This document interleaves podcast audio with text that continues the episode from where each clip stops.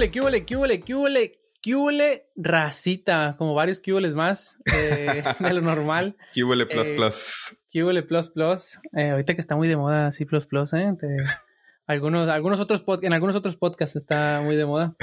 Eh, bueno, eh, bienvenidos a otro episodio de su podcast favorito, eh, que no tiene día de, de salida, ni, o sea, no tenemos nada. En este podcast es este eh, pura espontaneidad. O sea, pura este. sorpresa, ajá. Eh, pero bueno, bienvenidos a Sin Frontera, porque yo soy de Sinaloa. Y yo de la frontera. Muy bien, y eh, siguiendo un poco con la temática del episodio anterior donde Carlos nos platicó sobre el proceso de entrevistas y eh, cómo le hizo para llegar desde prepararse entrevistas y tener una o múltiples ofertas. Eh, queremos como continuar un poco con ese tema y a Carlos se le ocurrió una buena idea y creo que más que, que sea enfocado a, a a personas que trabajan en el área de la tecnología o techis, como les llamamos aquí, eh, que este tema le pueda servir como a cualquier persona. Es algo de lo que a mí me gusta platicar mucho. Yo creo que aquí podríamos grabar unas dos, tres horas. Eh, entonces, ¿de qué? ¿De qué va el podcast hoy, Carlos? Pues hoy vamos a hablar de finanzas, este, finanzas personales, personal Finanzas finance. personales. Este, y sí, como dices tú, vamos a verlo. Yo creo que sí, vamos un poquito enfocados en techis porque los dos estamos sesgados, somos techis Claro, los claro. dos. Pero sí hay que intentar generalizar un poquito sobre cómo, cuáles son las formas de, o sea, maximizar tu, para tu retiro, para, no sé, en dónde trabajas, inversiones, etcétera. Y Ujú. pues tú eres para mí un experto. Yo siempre, por cierto, para lo que nos Ojalá. escuchan, a los que nos escuchan, yo siempre le pido consejos a, a Marco. Es casi un contador, el amigo este, es, es un Es que mis asesor papás, mis financiero. papás, fíjate, los dos, mis papás son contadores. Ah, mira, pues Eh, saludos. Pero no, de ahí no viene la, la educación financiera, pero, pero sal- sí. saludos, saludos a mamá Marco Medina y a papá Marco Medina. Fíjate que yo tengo esta, esta situación con, con, con mi esposa que, que cuando no me sé el nombre de alguien, le decimos, por ejemplo, a la persona más cercana que conozcamos, a él o ella, le decimos, por ejemplo, en tu caso, para mí tu mamá sería Doña Carlos. Entonces, es como Doña Carlos este, Don, don, por eso dije Don Marco y, don, Don y Marco. do- y Doña Marco. y Doña Ma- Marco, ándale, ándale, sí sería. Este, pues sí, bueno, le digo, él es experto. Entonces, en esta vamos a hablar como va a ser pseudo entrevista. Yo voy a decirte los temas Ok, y tú me respondes con tu con tu conocimiento vasto y amplio y de ahí yo voy a agregar las, las pocas cosas ahí que, que se me ocurren. ¿Ok? muy bien, me parece. perfecto. Entonces vamos a empezar con, ahora sí, con el comienzo. Llegaste a Estados Unidos, estás en tu primer trabajo aquí en, en, en Estados Unidos, te acaban de dar tu primer cheque. ¿Qué haces? ¿Qué hago? Para empezar, pues, eh, digo, nos podemos extender un montón, pero si es que ya tengo una cuenta de banco eh, y lo puedo depositar, pues lo Ok, deposito, ¿no? ok. Hay, Eh, hay que empezar por eso. Hay, hay que tener una cuenta de banco, ¿no? Hay que tener una cuenta de banco. Ok. Súper importante A ver, a ver. hacer na- ese trabajo previo a que recibas tu primer cheque, porque si no, no vas a tener cómo cashear el cheque. Hay maneras de, de- de hacerle cash al cheque, pero so- so- van a salir muy caro. O sea, que Sí. tener el efectivo en un de esas tiendas donde cambian cheques es muy caro. Entonces, eh, mejor hacer el trabajo previo antes y abrir una cuenta de cheques. Hay muchas maneras. Creo que aquí los bancos son bastante flexibles. Yo mi primer cuenta la abrí con un banco que se llama Wells Fargo Mm. aquí en Estados Unidos y muy fácil de abrir, la verdad. O sea, ¿Qué rápido. te, qué te piden? Visa, ¿no? Te llegas con tu visa, tu No, pasaporte. en mi y- caso me pidieron nada más el pasaporte Ah, y otra, eh, eran dos, tenía que presentar dos como identificaciones Que fueran como válidas por el gobierno o algo así. Entonces en mi caso fue mi pasaporte y ya tenía mi licencia de manejo, Ok. eh, o más bien como mi permiso provisional de manejo y con eso pude abrir mi, mi cuenta. También Ah, puede ser tu tarjeta del Seguro Social si es que ya la tienes. Eh, pero sí, lo primero es abrir una cuenta para tener donde depositar. Una vez Es- que ya lo tienes en tu banco, eh, ¿qué, qué puedes hacer con, con ese cheque? Pues lo primero que yo diría, y es este, podemos irnos, eh, a lo mejor de esto podemos hablar como más adelante, pero yo recomendaría como tener un budget de qué hacer con tu dinero. O sea, de eh, qué, cuáles son tus prioridades con respecto a la situación que tú vives en ese momento. Por ejemplo, te voy a hablar desde mi caso personal, qué, qué fue lo que en mi situación, cómo pasó. Yo me vine de México y, y sorpresa, pero tenía, debía dinero en México, o sea, debía, le debía dinero al banco. Te trajiste las maletas. Sí, me traje las maletas ahí con todo y deudas. Entonces, lo que yo hice fue como eh, priorizar pagar esa deuda. Entonces, el costo de vida aquí es muy alto y se te va a ir una gran parte de lo que ganas a lo mejor en la vivienda. Entonces, era pagar como los gastos fijos de que casa, eh, comida, servicios, eh, a lo mejor el, el, celular o cosas así. Y después pagar la deuda y después ya como que el lujo, ¿no? Todo lo demás era como, sí, pues, pagar pues Netflix o no, si este... Pues justo, justo ahí ya estás entablando lo que es un, un, budget, ¿no? que, que, que, tienes una cierta como que gastos, ¿no? Que son fijos, lo que dijiste. La vivienda es fijo. Servicios, internet, agua, luz, todo eso es fijo, comida, obviamente, y de ahí la siguiente prioridad, según tú, es deudas, ¿no? Sí. Ok. ¿Y qué sería después de esas? ¿Qué, qué otras cosas estarían ahí en, pues mira, el yo creo que me voy a adelantar un poco en, en el tema, pero eh, como yo lo tengo, yo no tengo como un budget. Eh, hay unos budgets que se llaman como a, a cero dólares, creo que le, le, llaman. Y es que todo tu dinero todo lo que ganas, o sea, tú, tú eres consciente de todo lo que ganas en un mes, eh, por ejemplo, tenga un destino. De que, ah, sabes que mm. todos los centavos que yo gano tienen un destino. De que, ah, sabes que si yo gano eh, mil dólares en un mes, yo sé que 500 va a ser mi costo de vida y luego 100 para, para comprar comida afuera, 100 para esto, 100 para aquello. Entonces, hasta que te acabas los mil. Eso, eso es como, se llaman como budgets a, a cero, creo que les llaman. Pero en mi caso son como más como rieles, como porcentajes. Por ejemplo, yo trato de que mi costo de vida, o sea, lo que me cuesta a mí eh, mis gastos fijos, o sea, la renta, la comida y todo eso, no sea más de la mitad de lo que gano, de lo que gano neto al mes. Por ejemplo, como dije, si gano mil dólares al mes neto, que a mí no me cueste entre la renta, la comida, eh, cualquier otra cosa que yo necesite como pagar como servicios, agua, luz, internet, porque lo necesito para trabajar. Eh, y, y, a lo mejor también ahí incluiría pagar deudas que lo que yo necesito pagar cada mes no sea más de la mitad de lo que yo gano. Ok. Eh, y voy a explicar por qué. Okay. Eh, y el resto yo lo divido en, en otras, eh, en, en, pedazos de 10%. Entonces yo meto, por ejemplo, ahorita ahorro más, pero yo como empecé fue 50 este costo de vida, 10 para ahorrar, 10 para invertir, que yo no, yo no, en, ese entonces no lo veía como en el mismo bucket, 10 para ahorrar, 10 para invertir, 10 para aprender, que es en gastos como de, eh, eh, no sé, Hacker Rank o... Cursos. Ajá, cursos. Libros. libros. También ahí pago Audible. Eh, el 10% para regalar, que a qué me refiero con esto es... a veces me llegó a pasar de que, por ejemplo, alguien me pedía dinero prestado o cosas mm. así y, y, simplemente tener ese dinero para decir, ¿sabes qué? Eh, hay una frase que me, da mucha risa, pero si alguien me pide no prestado es como de, eh, de, de, perder eh, la amistad y perder el dinero, prefiero nomás perder la amistad, entonces por eso normalmente no presto dinero, pero si alguien me llega y me pide y, y yo tengo dinero para regalarle porque lo tengo en mi budget, pues se lo regalo, digo, ¿sabes qué? No me lo ocupas devolver, eh, ahí mm. está. pero también esto es para donar, para causas que tú te sientas eh, alineado. No sé, GitHub sponsorships, en nuestro caso, eh, cualquier cosa que a mí me llame la atención. El, podcast Sin Frontera. Claro, este sí, hagan su budget y métanos ahí en su, en su presupuesto.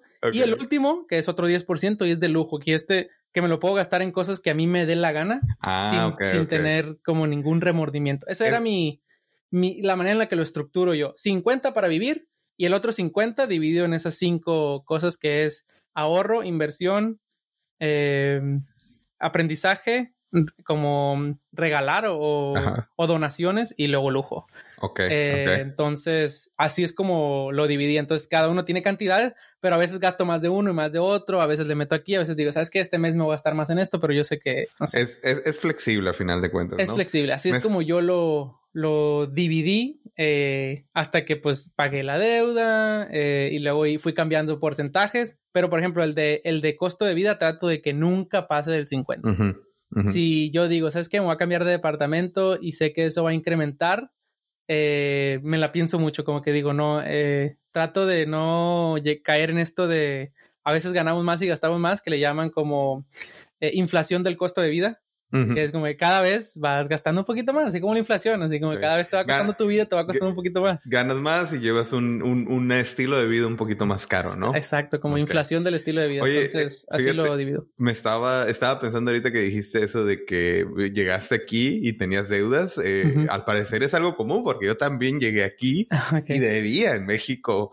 Este, y pues bastante de mis primeros cheques fue pagar deuda de tarjeta, cerrar cuentas, pagar deuda a, no sé, a alguien, familiares, etcétera. Y de ahí ya poder empezar a utilizar el esquema. Entonces, ¿qué dices? Sí, yo también, este, varios de los primeros cheques y, o sea, por mucho tiempo eh, estuve pagando deudas y era que yo creo que por eso me llama ahora tanto la atención esto porque realmente me educándome en eh, y letrándome en esta área de finanzas personales es que pude salir como de esa, la carrera de la rata que le llaman. del hoyo. del hoyo, así, de, estar en deudas y cosas así. Eh, entonces, por cosas a veces que ni necesitamos o que no son esenciales, entonces dije, no, ya esto me, no me puede volver a pasar, entonces tengo que aprender, a ver, tengo que educarme de cómo se le hace para administrar, porque son esto de las finanzas personales y del dinero en general no es algo como que se hable así. En mi familia nadie me enseñó. O sea, yo aprendí mm. a lo mejor viendo de cómo mis papás administran su dinero. Eh, y en la escuela tampoco te lo dicen. O sea, aunque lleves clase de finanzas o cosas así, o de contabilidad o, administración, no te dicen, mira, eh, el dinero es para esto, así se administra. Lo quieres hacer crecer, lo puedes hacer crecer de esta manera. Eh, lo puedes dividir en estos buckets o no sé. O sea, es, es un recurso tan importante en nuestra vida. No es lo más importante, yo creo, pero sí creo que tiene una importancia grande en nuestro día a día y no saber administrarlo es como, no sé, es como si no supiéramos, ajá, de el agua, así de, no, este, está en nuestra vida, eh, no, no, sabemos de dónde viene, cómo se hace, cómo se le hace, cómo se administra, es como... los, adultos lo hacen, pero ya que llegas a ser adulto es como que, ay, ahora te toca, ¿no? Ajá, es un poco como el ser papá, de que más o menos ves como de, ah, así, así es, así es como se, uno es papá.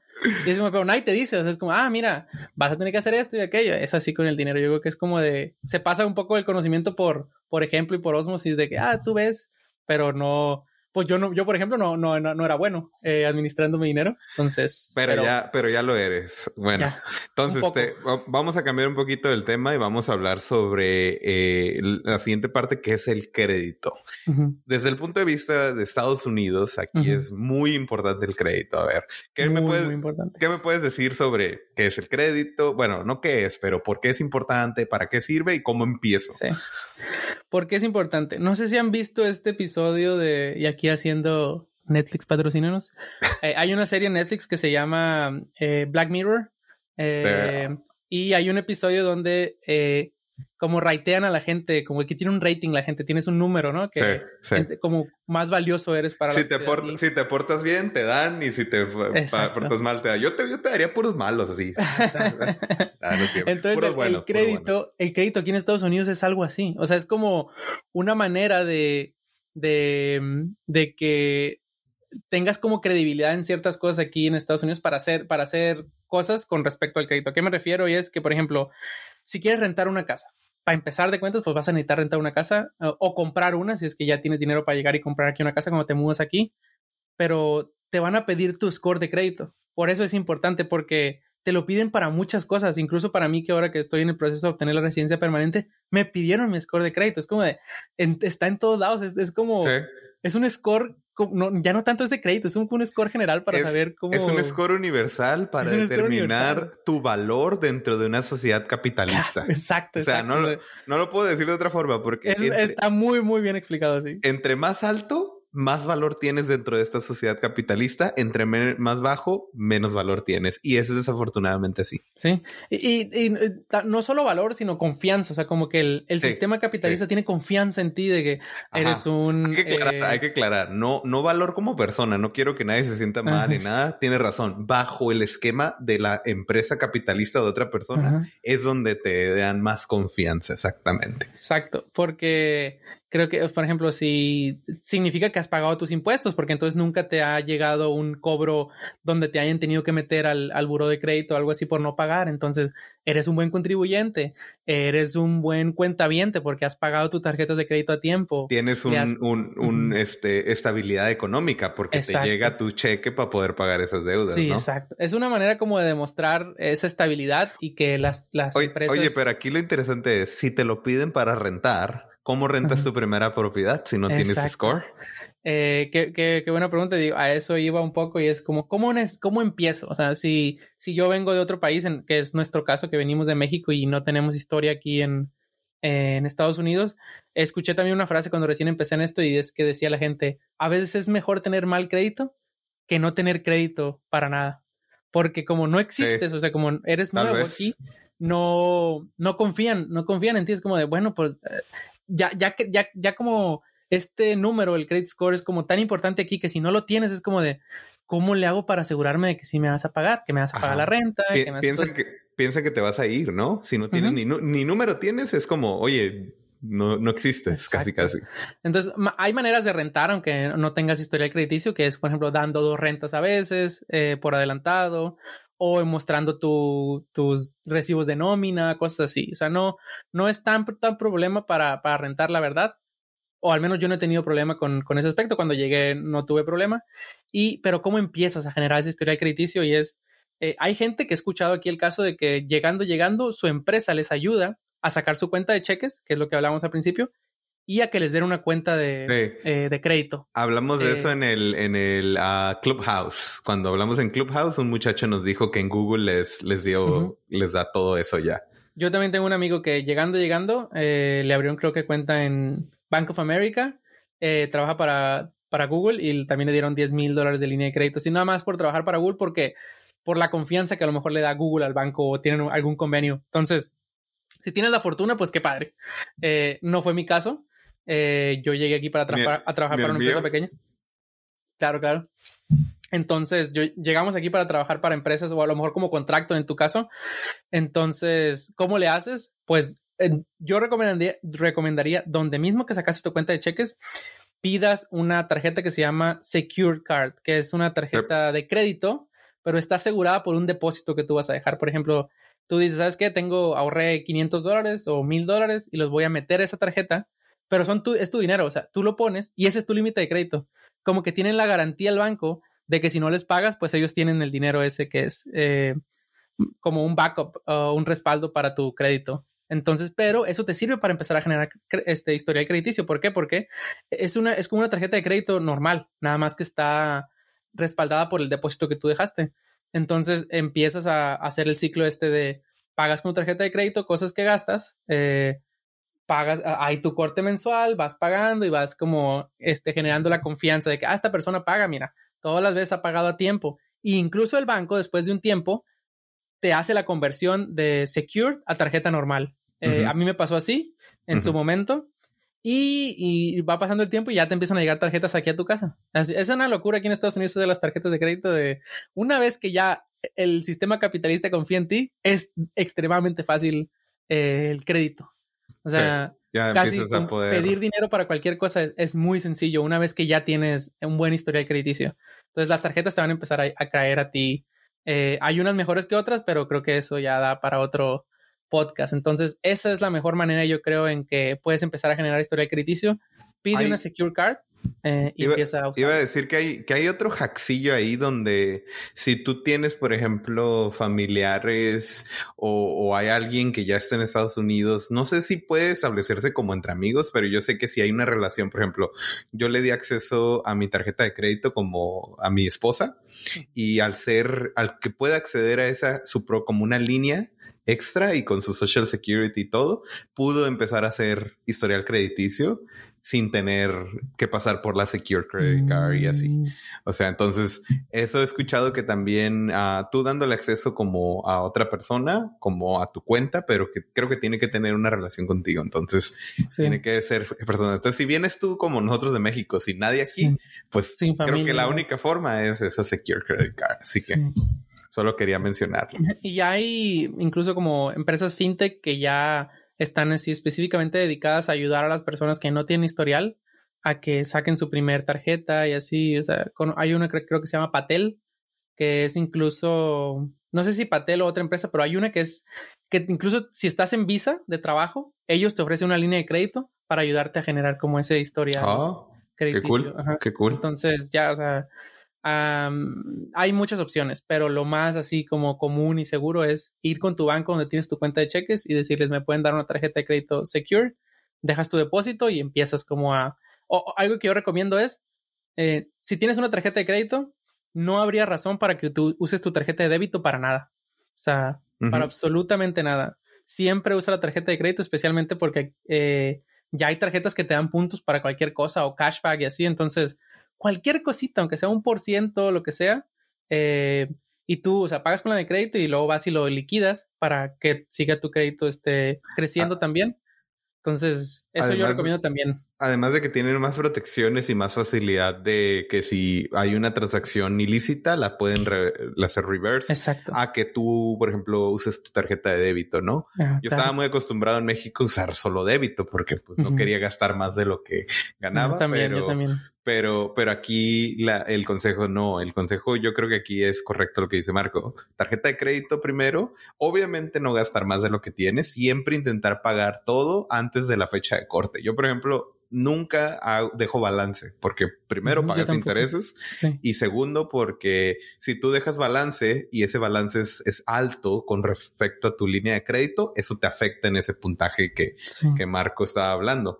Eh, el puntaje no es como un número que se queda fijo, es un número que es dinámico, sube y baja dependiendo de lo que hagas con como tu crédito. y eso que dice Carlos de no dejar balance es un hack que a mí me enseñó Roy, uno de los invitados que tuvimos en el podcast en los primeros episodios, mm. uh, que es este a lo que se refiere Carlos con no dejar balance es como yo por ejemplo tengo automatizado mi pago de la tarjeta de que todos los meses se pague el balance total de lo que gasté, pero hay veces que como el corte pasa, es antes y te dicen, ¿sabes qué? Pues debes tanto y no sé cuándo ellos reportan al, al buró de crédito de que, ah, sabes que Marco eh, tiene balance, aunque yo, mi intención es pagarlo al final de mes. Eh, lo que me dijo Roy que hiciera es como de checarlo como cada semana, cada viernes o cada tantos días, de ir y pagarle balance todos los, así de todo lo que debo, irle y pagarlo. ¿Por qué? Porque al momento de que la tarjeta o el banco reporte lo que tienes de balance, pues va a salir muy bajo. Entonces eso va a aumentar tu crédito, también te va a ayudar. Entonces es un hack de cómo ir llevando tu número de credit score eh, más arriba. Yo, yo fíjate que hago eso casi dependiendo. Cuando veo que mi balance llega a, a cierto, porque ves en pending balance, ¿no? Y llega a cierto punto, lo pago o sea, lo pago, lo pago. Sí, pago varias veces. La no lo pago una sola vez al mes, la pago múltiples veces. Yo también, yo también para pago que, múltiples veces al Para que siempre el balance esté bajo y cuando llegue la fecha de corte exactamente es que tengas el balance bajo porque se reporta. Pero bueno. Y creo que también hay incluso hacks así de que hay un sweet spot de cuántas tarjetas de crédito te conviene tener.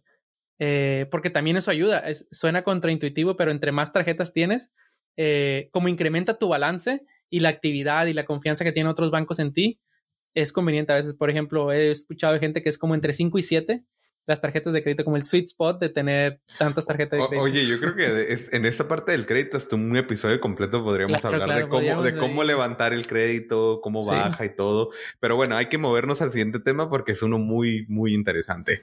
Ok, ya tengo mi cuenta de cheques, salí de deudas, tengo crédito, ahí más o menos voy.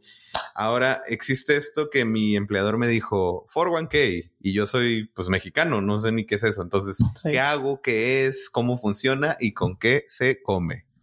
¿Qué es el 401k? Si eh, la mayoría de la gente que nos escucha es de México, el 401k es algo muy parecido o el equivalente a lo que es en México el Afore, que es esta cuenta que donde tú y tu empleador y el gobierno ponen una cantidad para, para tu retiro.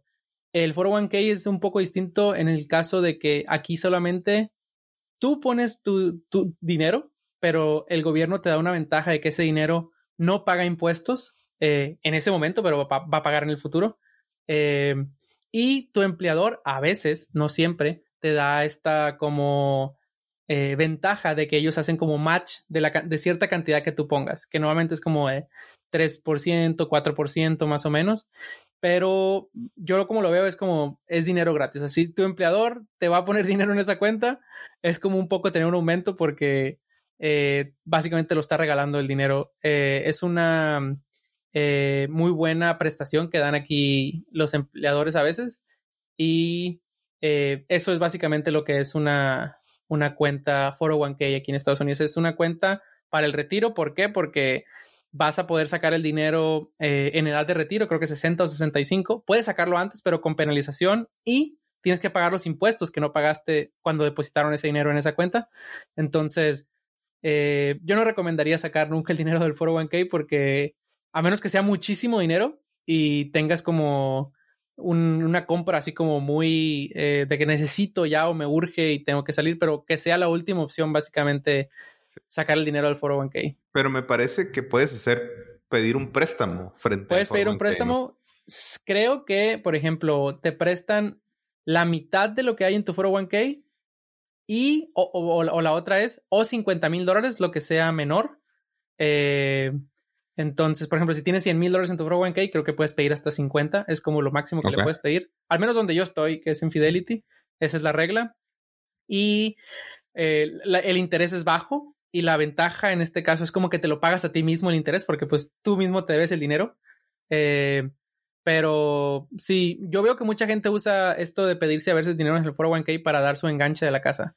Ah, eh, y me suena. Um, eh, podría ser buena idea. Inyectar capital. Pero entonces, o sea, es, una cuenta para el retiro, pero, pero ¿cómo está expresada en el sentido de, o sea, yo agarro dinero y va a un banco o cómo? Normalmente, tu empleador, ellos ya tienen como esta prestación y si tú Creo que aquí hay unas cosas que le llaman como, hay algunos beneficios que son opt-in automáticos y creo que el 401k por ley aquí en, al menos en California, no sé si en todo Estados Unidos, tiene que ser como opt-in eh, automático. Entonces, si tú no le dices a tu empleador que no quieres 401k, ya estás contribuyendo. O sea, si tú ya estás trabajando aquí y nunca le moviste nada, lo más seguro es que tengas una cuenta 401k. ¿Dónde está este dinero? ¿A dónde se va? Se va normalmente a un broker. Como yo mencioné, yo estoy en Fidelity, es un broker.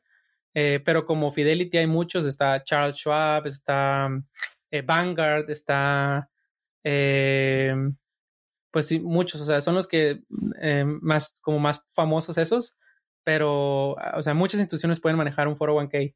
¿Y qué es? Es básicamente una cuenta, como si fuera una cuenta de ahorro, y tú puedes este, ver los balances y, todo esto, pero es una cuenta como auditada por el gobierno, o sea, está asegurada también, no es como que si desaparece el, broker se va a desaparecer, ¿no? entonces... Pero lo que decía, por ejemplo, no está como expresada en, en, stocks que siguen cierto... Como... Ah, ah lo que tú dices, que... que ah, o sea, que a dónde se invierte el dinero de mi 401k. Sí, bueno, una vez que ya entendimos que es una cuenta en un broker, y un broker normalmente también tiene esta opción como de hacer trades, o sea, como de en el broker mismo, por ejemplo, yo en Fidelity tengo una cuenta individual donde a veces compro stocks y así.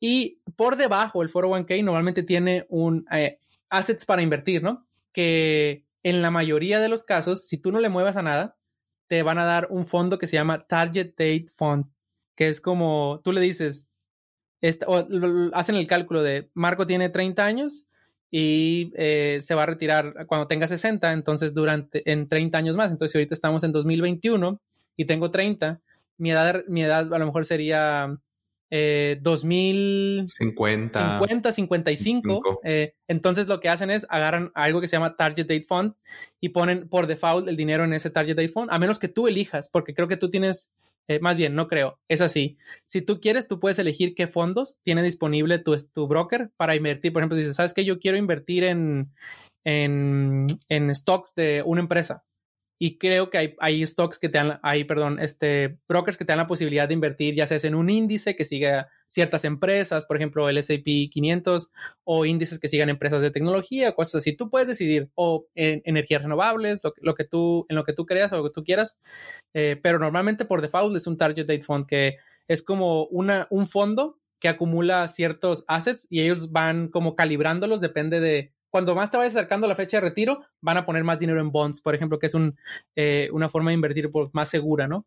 Y van a quitar stocks o van a quitar índices. Eh, entonces, mi stock, por ejemplo, está en un, o sea, mi, mi, perdón, mi stock, mi 401k está invertido en un target date fund de, entre más largo es el, el número, por ejemplo, si, si estás invirtiendo en 2050 y yo lo cambio a 2060, 2065, es más arriesgado porque porque tienes más tiempo para recuperarte de aquí a que pase el tiempo. Entonces, eh, yo diría que si tú tienes, eh, como decir, eh, automatizar esta onda, yo diría que lo pongas como en lo más lejos que se pueda, en 2060, 2065, 2070. Y si crees como que te vas a retirar antes o vas a necesitar el dinero antes, pues lo mueves a cambias de, de modo de inversión a uno más, más en corto. Pero sí, se invierte en fondos eh, que los brokers tienen principalmente como índices o, fondos exclusivos del, broker. Y, con respecto a eso, creo que tuvimos una pregunta en Twitter sobre qué hacer con ese foro. Ok, primero vamos a hablar sobre, sobre, ¿debo, hay alguna regla? ¿Puedo meter todo el dinero que yo quiera en ese 401k? La, o, o cómo? No. Qué buena pregunta. Digo, ya llevamos un rato en el episodio y eh, pero es que me encanta a mí este rollo. Ya vi, ya, ya vimos, ya vimos. No puedes meter el dinero que sea al 401k. Eh, hay ciertas limitantes porque como tiene una ventaja fiscal eh, donde no estás pagando impuestos por ese dinero y ese dinero aparte está creciendo porque se está invirtiendo, hay un límite que creo que al momento que se está grabando este podcast son 19 mil dólares al año que se pueden meter al 401k, si no, si no mal recuerdo. Y de esos 19... 19.500. Ah, 19.500. Subió, subió en el 2020 por la pandemia y este año se, se continúa. Pero... Sí, entonces, eh, de tu salario, pues, eh, obviamente para poder llegar a 19.500 tienes que ganar más de 19.500 al año porque es lo máximo que puedes meter en un año. Y los empleadores, por ejemplo, te dicen, ¿sabes qué? De lo que tú contribuyas, yo te voy a dar eh, cierto porcentaje. Entonces, lo que yo recomendaría, así como base, es contribuir el mínimo que tu empleador te pide para darte el, como el máximo match que ellos ofrecen. Por ejemplo, si tu empleador te dice, ¿sabes qué? Yo te voy a, de tu salario, lo máximo que te voy a hacer match es 3%, 4%. Pon ese 3%, 4% para maximizar el dinero que te van a dar gratis. Mínimo, ¿no? Mínimo, ajá, mínimo. Porque es dinero gratis. Es dinero gratis, Si no contribuyes, no te dan ese match. Exacto, si no lo contribuyes, si no contribuyes, no te dan ese match. Es para tu mejor interés ese, ese, ese contribución. Digo, si no estás seguro, por lo menos es de 4%, ¿no? Y digo, a lo mejor al principio cuando recién llegas y estás pagando la deuda en México y lo que sea, porque las deudas en México son muy altas, yo digo, cualquier deuda que sea mayor al 7% de interés eh, APR o interés anual, costo anual total, eh, primero prioriza pagar eso antes de ver en qué inviertes. Entonces, si ese año o el primer año, los, los primeros meses, no sé, no quieres contribuir al 401k, no lo hagas con tal de, por ejemplo, como sarcir un daño mayor que es una deuda mucho más Fíjate Que, que yo en ese, en ese sentido, yo no le sabía el 401k y la verdad fue que, ah, no, no, yo no sé de eso. Y, y, te voy a hacer otra pregunta que me hicieron en Twitter y, y, yo también la tuve en ese tiempo. Era de, eh, si soy extranjero y tengo 401k y contribuí y de repente me tengo que regresar a México, ¿qué pasa con ese dinero? Ese dinero es tuyo, o sea, se queda ahí en ese broker te digo, tú lo puedes sacar en el momento que tú quieras, más que si lo sacas antes de la de retiro, pues pagas una penalización y pagas, tienes que pagar los impuestos que, eh, que, generó, más bien, como no los pagaste cuando contribuiste inicialmente, tienes que pagarlos cuando lo sacas. Entonces, eh, pero el dinero es tuyo, o sea, el dinero no se va a ir a ningún lado, tú lo puedes sacar y como, como le hacemos nosotros, este, paisas, que mandamos dinero a México, por ejemplo, en mi caso yo mando yo sé que tú también mandas, pues igual, así como es, si te vas después a México, pues ya que estás retirado o si, o si lo quieres sacar antes, puedes sacar el dinero y lo mandas a México. Exactamente. Es lo, que como... si, si, tienes urgencia de, irte por una razón, eh, a final de cuentas yo diría, sácalo, paga los impuestos, que es como 20%, creo. O sea, sí duele. Y aparte los impuestos que, que no pagaste, como decía Marco, pero es tu dinero. Y si te dieron el match, o sea, sí vas a perder un poco, pero pues es tu dinero. En cambio, si estás un poquito, como dice Marco, dejas que pase el tiempo, lo puedes sacar después, no, no te lo pueden negar. Y Social Security no, lo van a borrar. y de repente... Es por ejemplo, yo, yo me vine de México y tengo una cuenta Fore y ahí sigue mi cuenta Fore, o sea, no es como que el dinero es mío, no es del banco, no porque me vine a vivir para acá. No, no, ya, ya se perdió, ya. Ya, se perdió, ya. Eh, ya no voy a poder comprar boba con eso. Eh, oye, la regla de los 30 segundos es la regla de los 5 años en México. Si no, lo, si no lo reclamas, ok, ahora, eh, bueno, entonces ya hablamos del 401k, etcétera. ¿Qué hay otras, hay alguna otra forma de, de ahora sí que contribuir, sacar dinero o hacer dinero por medio de un empleador? Porque 401k es, es empleador. Entonces, ¿hay alguna otra herramienta que tú conozcas que nos quieras platicar?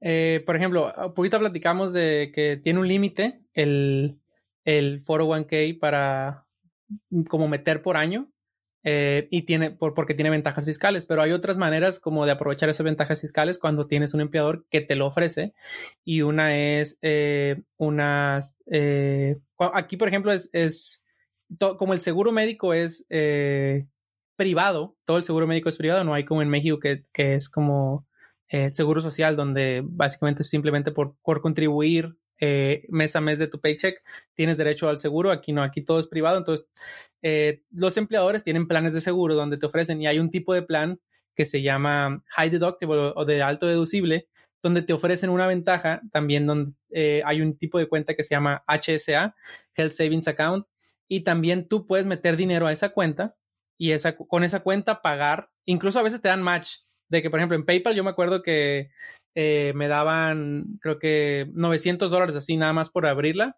eh, creo. Entonces, y, creo que también, también tiene un límite de lo que puedes contribuir. Creo que por familia, que es mi caso, no, no me sale individual, el límite son 7 mil al año. 7 mil dólares de lo que tú puedes meter. ¿Y qué ventaja tiene? Pues que ese dinero también es antes de impuestos, entonces reduce tu carga fiscal. ¿A qué me refiero con carga fiscal? A lo que vas a pagar de impuestos al final del año. Eh, entonces, es otra manera. Y también si quieres, si sabes que dices, no, pues yo gano mucho dinero, gano mucho más de 20 mil al año, eh, no sé, en nuestro caso, en, aquí de la tecnología que hablamos que los salarios son altos y, no quieres pagar tanto impuesto, hay maneras de, por ejemplo, seguir ahorrando. Por ejemplo, está una que se llama Mega Backdoor Rot, que te deja poner como hasta 50 mil eh, dólares al año en, en, estas cuentas de, de ROT, que son también para retiro.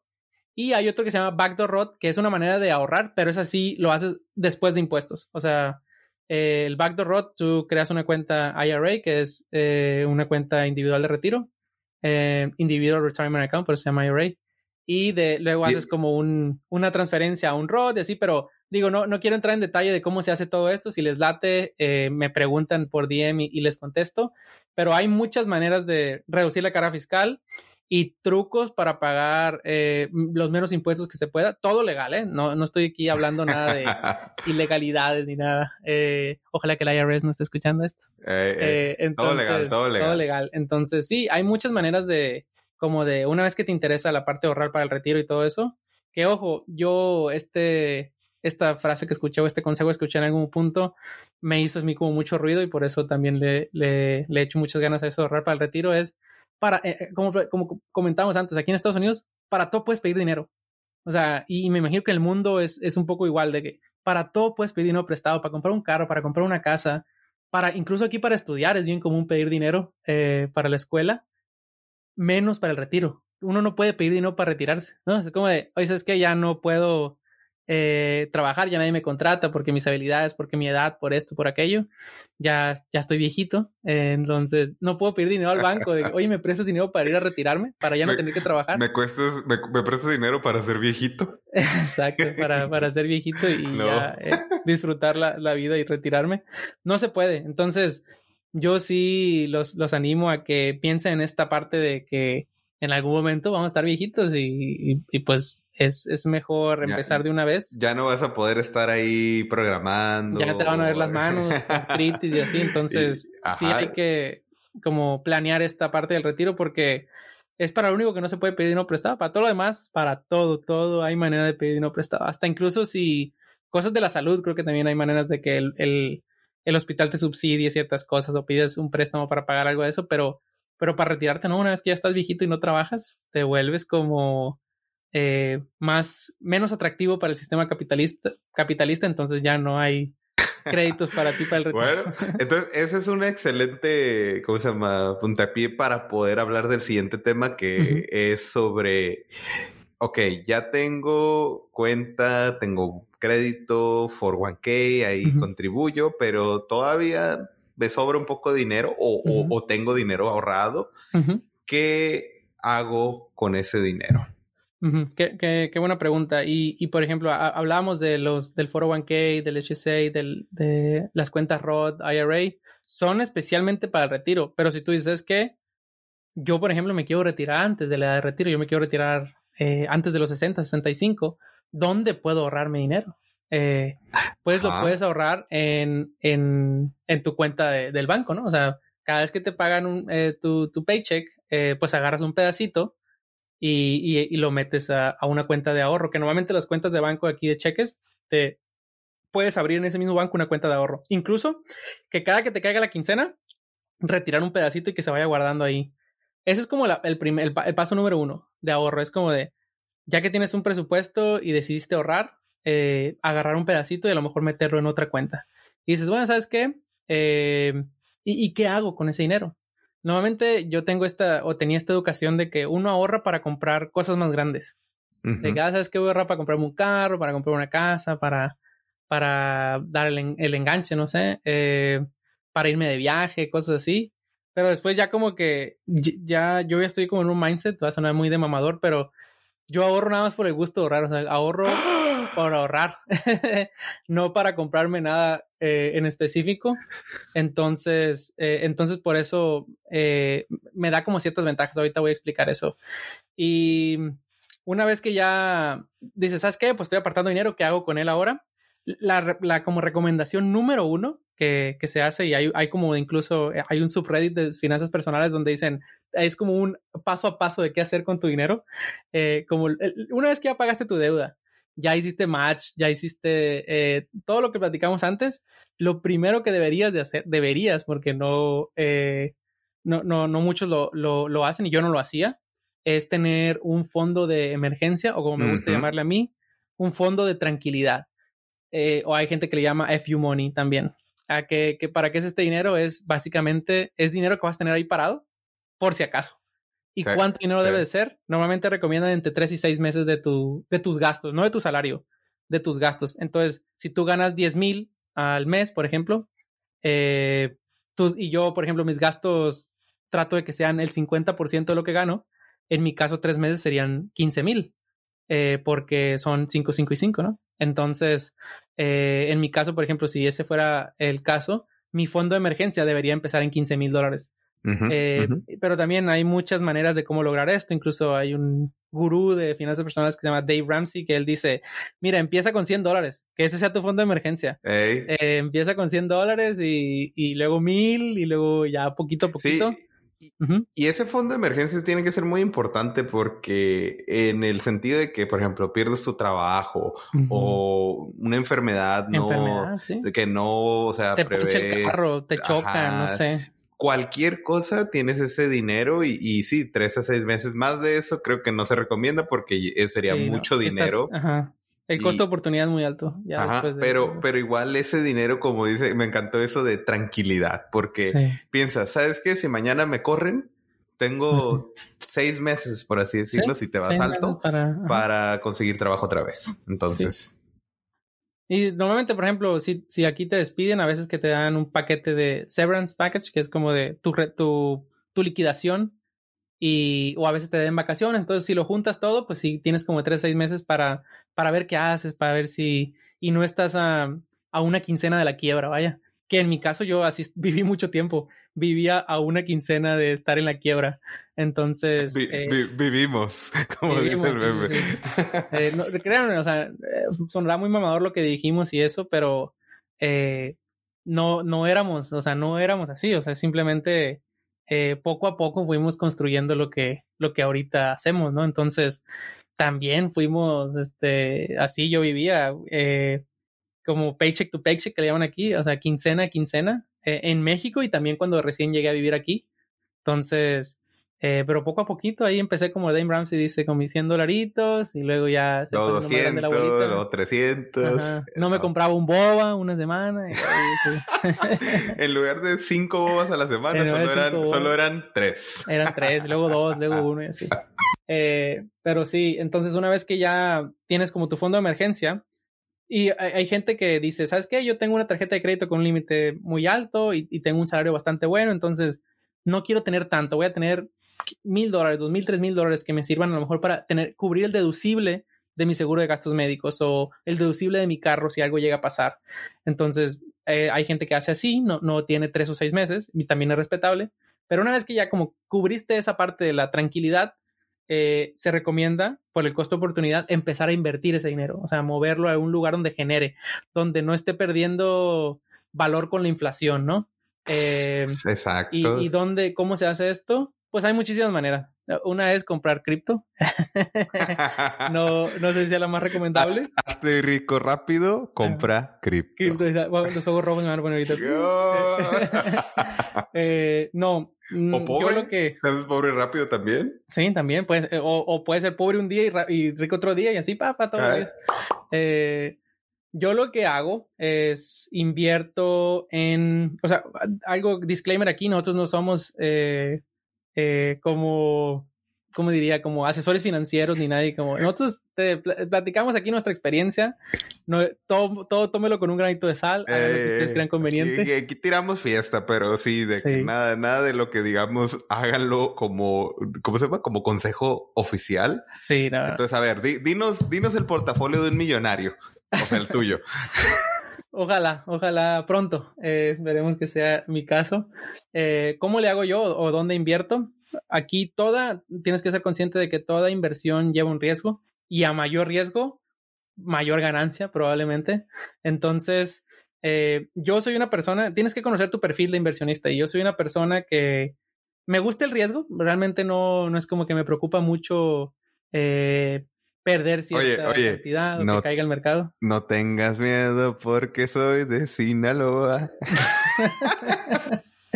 yo, yo tengo, o sea, tienes que conocerte a ti mismo y decir, sabes que yo soy una persona que me va a poner bien nervioso si, si cae el mercado, voy a querer este, vender, lo que sea. Entonces, eh, yo, yo no tengo tanto eh, como este miedo como al riesgo. Entonces, mm, podría decir que mi perfil de inversionista es un, perfil arriesgado. Entonces, conócete más o menos y sabes que yo no, yo soy bien emocional, yo quiero saber todo, yo quiero ver, eh, quiero invertir en lugares donde no sea es nada riesgoso. Obviamente la ganancia va a ser muy poca, pero, pero pues es, es válido también. Entonces, ¿dónde invierto yo? Yo normalmente invierto en estas cosas que se llaman ETFs que son nada que ver con los NFTs, ¿eh? O sea, no se confundan. ¿NFTs? ¡Wow! ¿Qué es eso? Es otro, podcast. Eh, entonces, yo invierto en ETFs que son eh, índices que siguen ciertas acciones, ciertos fondos, ciertos indicadores. Por ejemplo, uno muy, muy famoso es uno que se llama BOO, VOO, que es de Vanguard, eh, que es un índice que sigue el, el, indicador del SP500, Standard Poor's 500, que son las 500 empresas, creo que más, más grandes de Estados Unidos, si no, si no me equivoco y me pueden corregir.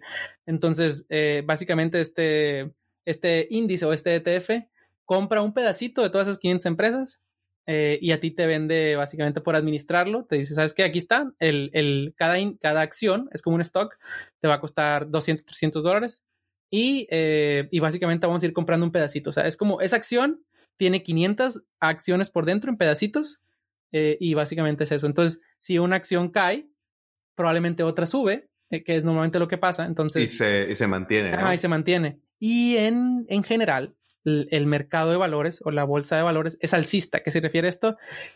Que en general siempre va hacia arriba. O sea, en el largo plazo. En el largo plazo me refiero a uno, dos, tres años, 15 años, 20 años, 50 años. Siempre va así como hacia arriba, ¿sí? ¿no? Como en, en, en una subida bajita, sí, leve, una subida leve, pero, pero, constante. Que de hecho, por ejemplo, estoy viendo ese, ese BO que dices, BO stock, y hace un año, obviamente el COVID pues contribuyó a que estuviera loco esto, pero hace un año estaba en 280 dólares y ahorita está en 389. Entonces, si tú compraste hace un año un stock de eso, ya no, ya ganaste 100 dólares. Exacto. Entonces... y en el corto tiempo pueden caer porque también en marzo del 2020, que fue como lo más eh, hardcore de la pandemia, eh, cayó, cayó el índice eh, y cayeron todos los stocks. Pero también es un momento que Roy también siempre nos dice ahí en el chat, ¿no? De que compren. to buy. compren la caída. Ajá, compren la caída. entonces, yo hago eso. O sea, yo lo que hago es cada mes le meto como una, un, un, un, pedacito de mi ahorro, se lo meto a, a los índices. Yo les podría decir que compro, que no. Yo, yo compro eh, un índice que se llama BTI, eh, que también es de Vanguard. ¿Por qué compro Vanguard? Porque es el que menos eh, te cuesta. Es como el que, tiene las comisiones más bajas. Yo compro el índice Vanguard en un broker que no es Vanguard. Entonces, mi broker no me cobra ninguna comisión por administrar mi dinero. Y el, y, pero Vanguard sí me cobra un pedacito por ese, comprar ese índice. Pero es muy, muy poco. Es 0.015 o 0.010, no me acuerdo. Entonces, eh, yo en eso invierto. Hay otras opciones como son eh, los robo-advisors, que son estas plataformas donde tú le dices, ¿sabes qué? Yo quiero ahorrar eh, tanto dinero al mes y quiero tener tanto dinero en tanto tiempo. Y le pones como la meta y te hace una proyección de qué es lo que necesitas meter cada mes también, si ocupas meter más, si ocupas dar un depósito inicial fuerte. Y ellos van a administrar el dinero por ti, lo van a meter en varios fondos, en varios índices pero obviamente eso tiene un costo más caro. O sea, yo, por ejemplo, en, mi caso todo es manual. O sea, yo seleccioné como tres o cuatro índices, uno con eh, bonds, o sea, con bonos del tesoro, eh, BTI y otro que es de tecnología, BGT, eh, y uno de real estate, como para diversificar un poco mi inversión, pero ya está bastante diversificada si inviertes en un índice, o sea, ya, ya tener 500, 500 pedacitos de las empresas más grandes, o en el caso de BTI, que son todo el market stock de Estados Unidos, son todas las empresas de Estados Unidos, tienes un pedacitito. Entonces, si una quiebra, es como irrelevante para ti porque hay otras miles de, que están ahí en el índice. Entonces, así, así, normalmente este tipo de inversiones a mí me han dado, eh, cuando muy bien, porque no tengo mucho invirtiendo, 20%, 25%, eh, cuando muy mal, 7, 8%. Entonces, nada, nada, nada mal. Eh, para alguien que yo no soy un inversionista profesional, eh, pero digo, todo esto tómelo con un grano de sal y hagan lo que ustedes crean conveniente, pero ahí es donde yo principalmente invierto la mayor parte de, de mis ahorros en ETFs. Ok. Eh, fíjate, quería comentar que, que, yo, a diferencia de ti, yo inicialmente empecé también con Vanguard y, y, en mi cuenta de ahorros me fui dando cuenta que en la cuenta de ahorros no, no crecía el dinero tan rápido porque solo te daban como punto tres por ciento, punto cinco de interés anual. Entonces, bien poquito. Cuando invirtiendo en estas cosas que tú dices es mucho más rápido, ¿no? Entonces, este, yo me cambié y uso Robo Advisors, que en este caso es lo que decías, ¿no? Betterment, por ejemplo, es, mi, es mi plataforma. Wellfront es otro. Wellfront. Ajá, hay muchos. Y, y, pues sí me gusta eso porque pues tú metes el dinero, ellos ahí y si en Es una manera de automatizarlo y, no te preocupas ya. Según en dado caso lo que dicen ahí que el mercado empiece a caer, según ellos cambian cómo está tu dinero como en lugar de que esté solo en stocks, empiezan a, vender y a comprar bonds para que no pierdas tanto, por así decirlo. Pero.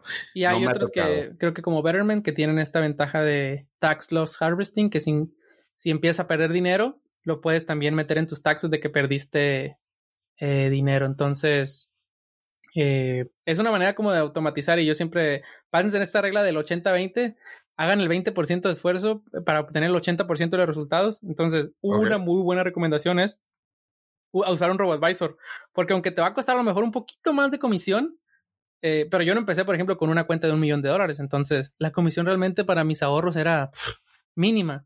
Entonces, empieza con un RoboAdvisor, empieza metiendo dinero debajo del colchón, empieza, de alguna manera, pero ahorra, pero ahorra. Exacto. E inviértelo, ¿no? Decía mi hermana. lo que te sobre. Decía mi hermana, ahorra. ¿Quieres, ¿Quieres como que te vaya mejor? Ahorra. Horra. Horra. Bueno, y ya, ya para, para cerrar este capítulo, que es ya está algo larguito, porque ya, al parecer te, Creo que va a ser el episodio más largo que hemos tenido. Te, te apasiona esto, ¿eh? Te hablar. Yo te dije, yo podría tener un podcast de finanzas personales yo solo. Este, pues ya quisiera saber algún otro consejo que quieras dar, pero me gustaría que nada más tocáramos tantito más sobre budgeting, porque la gente sí hubo muchas preguntas sobre cómo haces tu budget o tienes un budget budget. ¿Cuál es tu perspectiva? Nos hablaste un poquito de 50-50, pero ¿cómo manejas ese, ese mes con mes, por así decirlo? Mira, yo al principio quería hacer un presupuesto así cero a cero, que, me refería con esto de que dije al principio que, quería saber a dónde se iba todo el dinero y así. Entonces, hay aplicaciones que te lo hacen. Una de ellas muy famosa aquí en Estados Unidos se llama Mint, eh, que es de la empresa Intuit. Uh, Mint. Eh, ajá. Entonces, es, con eso es muy, muy fácil. ¿Por qué? Porque conectas tu cuenta de cheques, conectas tu tarjeta de crédito y tal, y tal, y te dicen que gastas todo. Eh, nada más que pues le está dando tu información ahí a, a la empresa, ¿no? ahí- que después pueden hacer cosas con ella, no lo sé. Ya esto es eh, gustos personales. Pero esa es una muy fácil para empezar a hacer budgeting. Ahí vas poniendo de que, ¿sabes qué? Me quiero gastar tanto en renta, tanto en esto, tanto en aquello. Yo básicamente tengo un Excel donde después de los dos primeros paychecks que me hicieron en, en mi primer eh, empleo, ya dije, ah, entonces yo gano esto al mes, libre. Es como que ya después te das cuenta, después de todas las deducciones del 401k, del seguro de gastos médicos, de todo eso, esto es lo que me va a caer libre al mes. Ya con ese numerito, yo en mi Excel puse, a ver, me quiero, quiero dividir en porcentajes, 50 para esto, 50 para esto, Ujú, 50 para ujú. aquello. Y eh, metí eh, otras columnas de que todo esto es lo que gasto al mes, esto pago de renta, esto pago de luz, esto pago de agua, ta, ta, ta.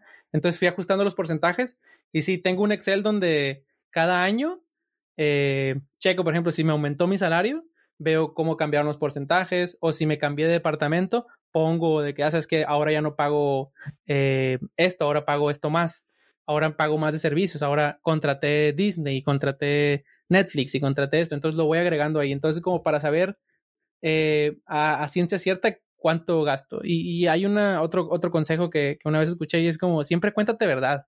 O sea, andar por ahí sin saber cuánto gastas al, al, al mes o cuánto gastas al año es como ir, ir de ciegas, así como de, sí, pues no, sí. no sabes a ciencia cierta cu cuánto gastas realmente, cuánto te cuesta tu vida.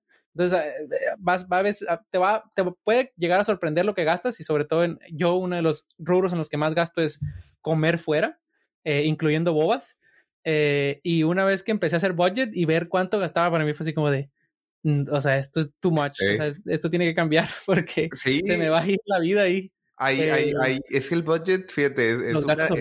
Es la realidad, ¿no? Te das uh -huh. cuenta de dónde se está yendo el dinero. Yo también sí, sí, sí. mucho tiempo estuve sin, sin nada, sin budget, ¿no? Pero, pero intentando, como tú, general, ¿no? De gasto esto, gano esto, mm, lo que gano menos lo que gasto, me resulta un pedacito y ese pedacito lo ahorro o lo invierto. Eso era como mi estrategia, ¿no? Sí. Pero luego de repente salía como a veces meses como que, ay, güey, ando casi al, al, al así a la raya, a raya, ¿no? Antes. Y, y, fue donde ya empecé a ver, a ver, más que nada utilizar Mint y a ver en qué estaba gastando. Y yo, por ejemplo, me acuerdo que estaba comprando mucho cochinero en Amazon. Y, y fue cuando me di cuenta como, ¿para qué, ajá, ¿para qué compro cochinero en Amazon que ni uso y, y mejor ya no voy a comprar? Sí, y sí. ahora, antes de la compra, pienso dos veces porque me sí. acuerdo de aquel tiempo donde estaba. Entonces, un budget sí sirve para, no, no, a veces no tanto como para que lo sigas al pie de la letra porque es difícil, pero para darte cuenta en qué, en dónde estás y en qué estás gastando. Entonces yo, yo, por ejemplo, yo hago a veces budget de veo mis gastos de los últimos dos, tres meses para poder ver el promedio y de ahí sí. ya veo esto es lo que cuesta mi vida. Y Entonces, Mint, y Mint eh, es muy bueno para hacer eso. O sea, yo, por ejemplo, como eh, yo tengo Mint, pero no, no lo veo tan seguido. Y te digo, una vez al año checo mi, mi Excel y lo modifico los números, pero no estoy todos los días sobre mis finanzas de que eh, eh, en esto gasté, en esto no, en esto sí, en esto no, más como que me trato de mantener en los carriles de que si ya dije que sí. iba a gastar eh, máximo 200 dólares al mes en comida afuera, pues trato de mantenerlo en esos rangos. Entonces, cada que voy comprando, digo, creo que ya voy llegando a los límites de los 200 o, o lo que yo presupuesté para gastar cada mes. Lo, Entonces, iba a decir que locura de Mint es eso, de que puedes poner esos carriles y definirlos. Y te mandan que... alertas que ya que te vas a pasar. Lo que no me gustaba es que a veces ciertos gastos no los categorizaba bien. No, y no, tú, Tienes que como tú... enseñarle también a Mint eh, de que hay ciertos gastos que él no sabe, la, la, plataforma no sabe dónde mandarlos. Entonces tú tienes que mes a mes como mandarlos y ya dice, ah, sí te pasaste este mes o no te pasaste. Pues bueno, ahora sí ya, vamos a terminar y vamos a decir a ver qué es último consejo que ahora sí quieres dar. Último para... consejo es este ahorra. Ahorra, eh, digo, ahorrar por sí, yo, o sea, me animo a decirlo, no sirve para nada. O sea, ahorrar así nada más porque sí, eh, o tener el dinero ahí metido en algún lado, en, en, debajo del colchón, no sirve de mucho, pero es la única manera que te va a ayudar a llegar al siguiente nivel, que es invertir el dinero. O sea, si no tienes con qué empezar, eh, va a ser muy difícil llegar a ese siguiente nivel. Y otra cosa que platicamos antes de empezar el podcast es como ahorrar es la única manera de salir de la carrera esta de la rata que yo que vivía paycheck a paycheck, o sea, quincena tras quincena, de que llegaba, llegaba el, fin de la quincena y ya, ya estaba como de, Ya es viernes de quincena, que ya paguen. A veces hasta me checaba de que iba el cajero, de que ya pagaron porque ya aquí tengo que comprar este, o sea, a ese, a ese extremo. Todos de Este, entonces, eh, no está padre porque entonces vives como en este ciclo de que nunca acaba de, de, de trabajas para pagar tu estilo de vida y te lo acabas todos los meses y así. Entonces, poquito, un peso, dos pesos, tres dólares, cien dólares, veinte dólares, lo que te va alcanzando, porque es la única manera de salir de ese círculo eh, y aspirar a otras cosas como que tu dinero trabaje por ti, que, que es eh, al menos, eh, podemos hablar de eso en otro episodio de Fire, pero es al menos a lo que yo aspiro. Entonces, muy bien, entonces sería, sería todo. Tienes que, ya llegó, ya llegó, Victoria. dice que ya quiere, quiere que me vaya, pero a mí también ya me están hablando por teléfono, entonces. Oye, eh, pues te digo, mi, yo antes de irnos, mi, mi último, mi consejo que yo les daría es siempre ahorrar, como tú, lo mismo dices, y vivir bajo tu, como te digo, Bajo tus posibilidades. Ándale, bajo tus posibilidades. si ganas más, no gastes más. Siempre quédate al, al, mismo, o sea, intenta bajar lo más que pueda los gastos fijos y de ahí ya, ya, ya vas a empezar a acumular, ¿cómo se dice? Riqueza. Acumular riqueza es lo que tienes que hacer. Pero bueno, riqueza es lo que no se ve. Riqueza es lo que hay en la cuenta del banco. Nos vemos en el próximo episodio. Y agarro la computadora también. Dale, pues. Hasta la próxima. Pues. Cuídense. Hasta luego, eh. Bye, bye.